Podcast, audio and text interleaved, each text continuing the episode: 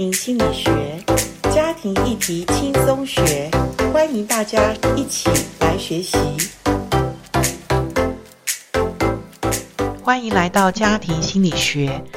今天家庭心理学的一个播音室里面，我们请到了一个母亲，呃，她叫我们称呼她为喜乐妈，请喜乐妈跟我们听众朋友打个招呼吧。嗨，大家好，我是喜乐妈。喜乐妈的由来，在我们呃，也许前面的听众没有听过，可不可以再简单的重复一下？其实也是你跟你儿子之间很甜蜜的一种称呼。对，因为我儿子小时候，我们常喜欢吃一家馆子，是里面有一道菜是南洋的美食，叫做西卤肉，喜乐妈这样西卤肉，OK，肉。所以我儿子每次就说妈妈喜欢吃这一道，我也喜欢吃，他就常常叫我说喜乐妈、喜乐妈、西卤肉，哦，就变喜乐妈。回忆你跟他的美食的那种连结哈，很好。那喜乐妈，我们前面几集我们有谈到母亲的心路历程，呃，有很多的提醒，你有很多的呃呃精彩的家言也留给我们所有的听众。那这一集呢，我想代表我们。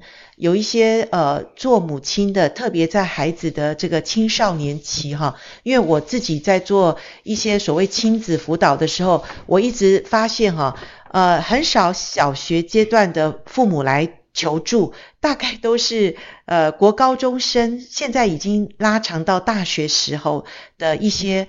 孩子呃出了一些所谓身心的状况，会来找我们谈哈，所以我相信在孩子这个正常的所谓成长过程中，也就是青少年期，其实对于初次做母亲，呃不了解孩子过程成长的发育，其实这是一个正常的一种所谓风暴期也好，或者转折期也好，或者过渡期也好，因为他要从儿童期到成年期的一种青少年的过渡期，所以我们常常觉得，呃，母亲好像在打仗，然后孩子也觉得很挫败，父母都不了解他。那可不可以在我们今今天这一集，请喜乐妈来谈一下，呃，你自己怎么看青少年这个阶段？它是一个真的是冲突满满，还是一？我们说是一个美妙的阶段。我现在看青少年，我觉得是美妙。他好像在跳一支舞哈，只是你懂不懂他的舞步？你看得懂青少年的这个跟你对撞的后面的一些状况是什么吗？我们来谈一下。好，我觉得青少年啊，他们这个阶段就是身心剧烈的变化，会长痘痘啊。然后身体上一些特征啊，都一直出现，然后身高也不断的长高，有时候一年还长了十几公分、二十公分，他满肚子都是火啊，甚至他也有可能有生长痛等等的，然后他们又很在意别人的眼光跟看法。对，同非常对对。妈，我今天身上这个豆子，你有没有看到？没有啊，大家不会觉得你怎么样。有啦，全部世界上所有的人好像都注意到我这个豆子。对，我，我孩子有一次还说，哎，我眉毛这边哈，怎么会呃怎么样啊？呃，怎么好像比较怎么怎么了？我都没有注意到。然后他自己就说，哦，这眉毛这里哦，到底是我小时候是不是自己去刮到还是怎么样啊？OK，然后我记得以前我。国中的时候，我们老师都形容，因为我们都是女生班嘛，我们老师都形容说，哎，你们就是哈、啊、那个含苞待放的花哦，正要开，但是就是含苞待放最美。然后我们每次听了都觉得很很不以为然。哇，你们这老师好有智慧哦，讲这种话 哈。对，那呃青春期的孩子啊，其实真的父母有时候真的是有时候要视而不见的，有一些。他很不喜欢我们直视他、正视他。譬如说，他出门的时候打扮，戴一个帽子，开始戴个帽子，然后穿个什么怎么样的搭配的衣服。有时候真的是要不要正眼看他，要用那个我朋友说要用眼余光、眼角，用眼角去看他。OK。然后就也不要品头论足啦，对，就是让他自然的发展这样子。其实外表不代表什么，最重要是他怕他心里有没有被污染到。对对，所以我也不是很喜欢赞美说哇，你长得很很怎么样哦，怎么样。也不要用他我觉得外表外面的东西。对，我怕他也太会，因为他们这时候已经很敏感了，是是是，那也太在意。我总是会觉得说啊，你气质很好，嗯哼，啊，你谈吐真的是呃很丰富，很有内容，我会这样跟他讲。或者你是一个好有爱心的孩子，对，你是一个善良的人。对，我说你也愿意帮助人，你会听别人说话等等的这样子。对。那所以青少年阶段，我们父母讲话还是一一门学问哈。真的，真的学无止境哎。真的。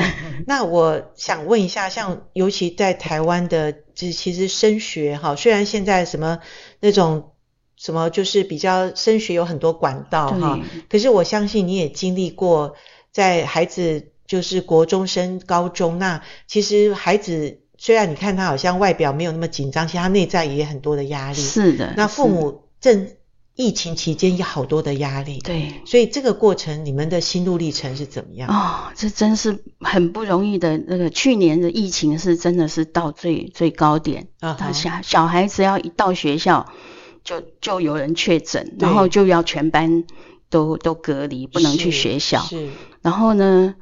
而且参加会考必须要呃确诊就必须要补考哦，对，是这样，是的，所以我那时候压力也很大，我因为他们常常线上上课，然后我出去买东西回来就很怕自己感染，然后传给小孩，害他不能考试，哦，真的是很很对，我想确诊没什么关系，但是怕他影响他不能去参加考试，还要再延期，这样很麻烦，所以压力很大。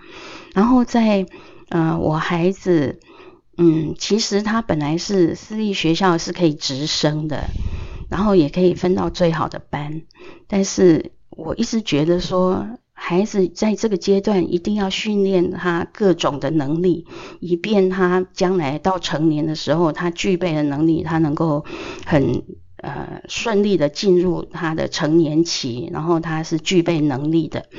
那我想从这个华人嘛，就是考试啊，考试也是一种锻炼他心智的一个一个方式啦哈。那我就鼓励他说，我们就外考，不管结果如何啊，我们就出来考。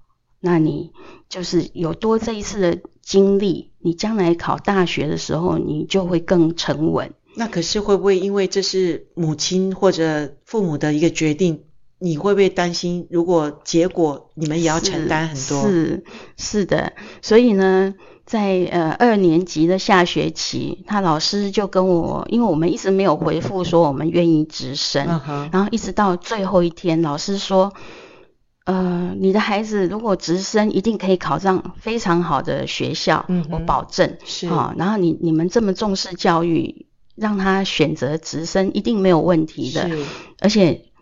假设没有直升，还要把过去领的奖学金全部还给学校。哦，对，OK。那那我也希望说，我儿子这个决定不是我个人的决定，是我孩子。当然，我必须要引导他，让他看见，然后他自己做最后的决定。对。所以后来我就写了一封信，准备要发给老师，但是我一直犹豫，我就征询了很多呃其他朋友的意见，然后他们有过来人的意见。啊，那他们也很鼓励孩子应该要出来考考公立高中，所以呢，最后在呃下午五点那一天是截止的时间，那四点半的时候我一直不知道该不该按下去，因为我不想这是不想做出这个是我个人的决定，对，所以我也把这一封信给我的孩子看，然后我孩子看了之后呢。他也很挣扎，因为他看到他好朋友都直升了，嗯哼，哦，大部分好朋友都要直升，哦，那他又是一个可以到一个还不错的班级里面去，但是呢，最后我不晓得为什么我的孩子抓着我的手，然后从那个手机就把那封信说：“妈妈来，你的手手指给我。”是他决定，对，他帮我按出去那一封信传给他的导师，是是，所以我。我觉得这个也就就是代表说，他也同意我我的看法。对，那很好。对对，那你就不会觉得压力那么大，都是你决定的。是的 OK，是很好啊。这表示你的孩子其实也体会到妈妈很难做决定，可是他还是呃跟你一起去把这件事把它真的去决定了。是的，哦、那也蛮有智慧的。但是这中间的挣扎过程是蛮。艰辛的哈，其实我们在进入这个私立初中的时候，就有跟孩子达成协议说，其实我是建议他念公立国中就可以了，嗯、是。哈，也是很好的，对，那也比较近。结果我孩子他就一个情感因素，他一定要念这个学校。哦，然后我就说，那只有初中的部分三年，高中我们就出来考，我孩子也同意。对，所以但是因为念了两年，同学都有感情，他们直升的话，如果是同一个班，大部分的同学会在同一个班，嗯嗯、有感情因素，然后学校又动之以情，对，所以他也很犹豫。当然，但是最后那个决定，我很 很很很高兴，是他抓着我的手指头去按按下去，我还不敢做这个决定哦。是是是，所以孩子也不错，蛮有嗯。呃独立性，而且他也体贴母亲的这种很为难的状况哈，是，所以他按着你的手一起过去，对对对，那所以他也顺利的考了考上了公立的那个高中嘛。那这次过程中，你跟你的先生面对孩子这个决定，我相信也是一个挑战，因为呃夫妻嘛哈，总是有不同意见，那父母也是希望给孩子最好的，是的。这过程中，你跟你先生有没有什么心路历程？有，有，有。在嗯、呃，在会考前半年啊，我有跟我先生说，哎，他今年要会考了哈。我我觉得我们家里就是大家要就是说作息尽量一致，然后呢气氛啊要稳定，是啊，不要影响，不要有冲突，嗯、对，大在他面前有。有很大的冲突，让他心情稳定去面对他这个挑战，这样子哈，呃，少在孩子面前有激烈的沟通啦。我们要沟通就私下沟通，等他不在的时候。那我先生就很棒，他就跟我说：“对，好啊。”当然应该要这样子，哇，很好，这达成的共识很棒。所以我先生也非常愿意配合。他回想到他当年过去，他要准备联考的时候，哦，家里的那个氛围让他几乎没办法读书。他跟他的大姐求救。OK，所以你做了很好的决定，或者说你跟你先生来谈这个，他一下就抓住你讲的这个点，因为他自己回忆，其实。孩子在这个阶段很需要一个安定的环境，所以这半年你们两个就真的让家庭的氛围是很很和平的，很很安静，就让孩子能够比较放松的，这样可以好好读书，是吗？是的，我我们尽量，但是我发现我先生是更在意呀，他他承受的压力，他很可爱。孩子要面对这个考试，可是我觉得他好像是他自己要去考试一样。哦，OK OK，所以你先生是一个也蛮尽心尽力，而且说实在他也算敏感型的一个人啊，哈，所以他也会在那半年就是好好的把，就是至少家庭不要有太多的变动这样子。对，所以我觉得这也是给我们呃听众很好的一个提醒，因为真的就是那那个最关键的时刻，我们就是好好的。把握住，其实这过了以后，生活还是有高高低低嘛。但是重要的时刻，我们应该要好好的小心谨慎，对，好把握很好。所以你跟你先生能够在孩子准备这个所谓的呃，过去叫联考，现在叫做会考，会考的阶段里面，你们一起努力，一起合作啦。哈。那所以呃，先生跟儿子有没有什么？呃，私下或者他们达成的一些协议呢，或者帮助他这过程中是一个好的过程呢？我儿子考完，他那时候身体状况也不太好，不晓得是有没有确诊，也不知道，反正就去考了。OK。然后考完之后，我儿子自己觉得考的不是那么理想，嗯，哈，虽然最后结果是还可以，还不错，但是他觉得没有把他实力发挥出来，然后。那我先生就跟他分享了，诶，他在高中时候的经验啊，okay, 他也跟他分享了他高中有一些经历，是啊，是不是很愉快的经历？虽然是很好的学校，但是他跟儿子，他也呃安慰儿子，对，也鼓励他。后来他上了这个学校，我先生反而觉得说，哇，这个学校真是很棒的学校。比他以前的学校还好，因为他以前的那个经验是不好的。OK，反而让儿子觉得说，虽然他真的没有发挥到实力，可是至少父母非常的支持他，能够做到，而且得到这个学校的一个呃入学哈、嗯、证明。那所以你们夫妻在这个虽然孩子自己都压力很大的情况下，父母反而能够给孩子一个就是没有那么大的压力的一个环境。好，我觉得这点真的做得很好。那现在孩子到了高中，你有觉得呃他长大了吗？他真的有跟以前不一样的地方吗？有啊，我觉得他上了高中之后，他很知道什么事情该做，什么事情不该做。我觉得不用我讲，觉得好像过去那些训练。有一点好像有点内化，是是对对，一点有一点点呐、啊哦，看到萌芽了一点点、哦，那你一定很欣慰。对，例如什么，我就觉得像过去你栽种的，你看到已经发芽了，就他自己知道管理他的手机呀、啊。OK，嗯，他是不不需要那个随时拿着手机。好，这点我特别想要问你，因为我们现在就是。手机大战或者三 C 大战，父母对于青少年孩子这个很难管控，甚至有些父母说我们孩子有那个上瘾的哈这个部分。那你过去你曾经在我们播音室里面有谈到说，你给孩子就是设定范围嘛，然后可以跟他讨论嘛。那当然你做一个守信用的母亲，那他也是愿意配合、愿意守家规的孩子。对，那我觉得这个。重点是在你跟他之前的关系应该还是不错。是的，是的。他信任母亲嘛？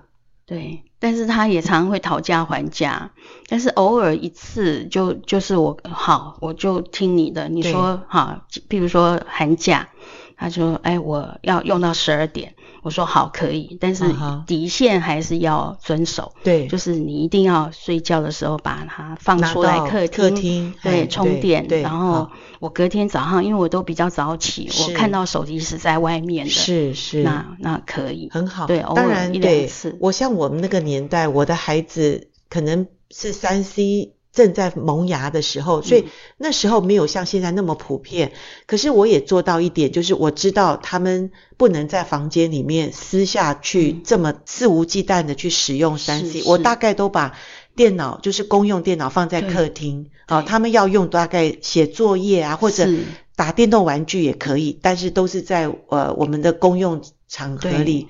那我觉得那时候我就比较好知道他大概的作息嘛。那当然现在的父母更不容易了，因为每个孩子一一个手机，然后手机是无远弗届，随便都可以用。那真的需要父母的智慧。不过最重要，我觉得就像喜乐妈，你跟你儿子是呃，你很小就跟他对话，然后他问你为什么你要这样管我？你为什么要这样子？呃，姐姐有没有这样子被管？他会向妈妈挑战，可是妈妈。可以不耐其烦的，可以很呃很好的去跟孩子对话。我觉得这一点是现在父母很重要的一个功课，就是你要不厌其烦的去跟孩子对话，然后呃不是管教他，而是跟他沟通，跟他说你、你的原因是什么？是，只要孩子提得出问题，我们父母就能够。答得上他所问的问题，我想这个很重要。我记得高中他刚上高中的时候，因为第一个礼拜嘛，那他呃有时候晚上还要补习，所以我必须要给他一些交通费、零用钱。嗯、那就不知道，因为从小他也不需要花这些花费来处理。那那我我有跟他讲，我就先给他一千块第一个礼拜。我有跟他讲说，这个钱。可能会不太够，不够的时候，你如果剩两百，你就要跟我讲，嗯，好。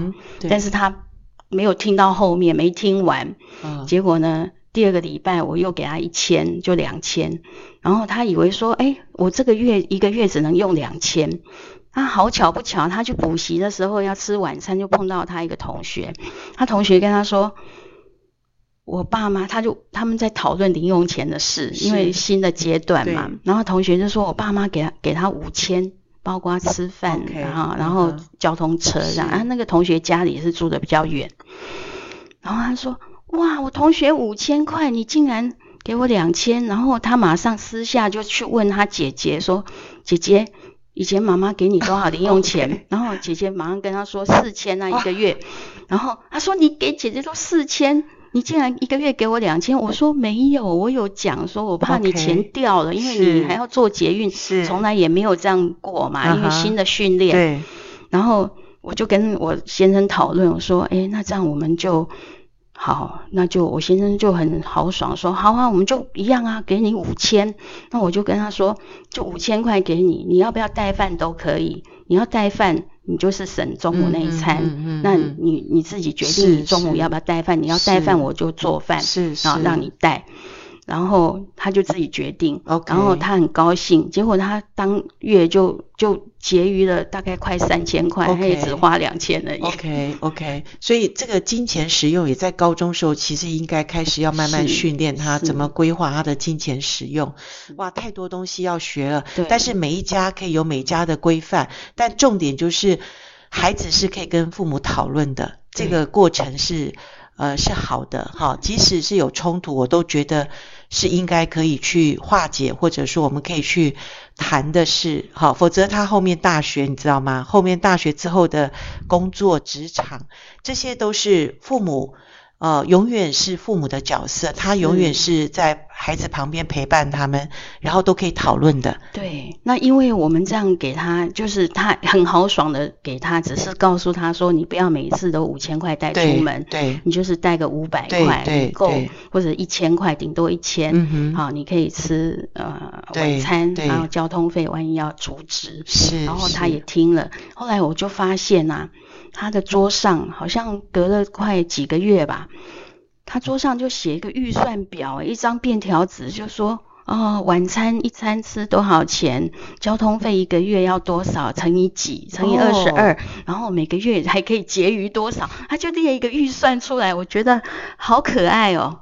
那我觉得他，我观察他每个月都可以存了不少的钱下来，是是，但是我们也容许他去自己做储蓄，没错，他可以运用，然后。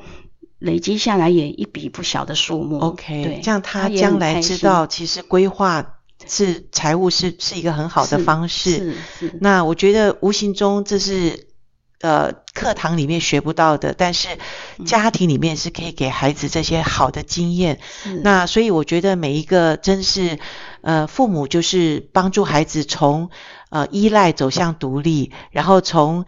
听父母的话，到他自己可以做一个决定，而且这个决定是结果是好的，你就帮助孩子能够顺利的长大。是好，今天谢谢喜乐妈给我们这么多呃非常实际的分享，而且她跟她先生合作，然后把孩子能够从呃国中比较。压力大的阶段到高中，将来当然还有大学，还有他职场。但是我相信，一对愿意合作的父母可以帮助孩子能够顺利的长大。谢谢，喜乐妈，跟听众说再见喽。好，拜拜，拜拜。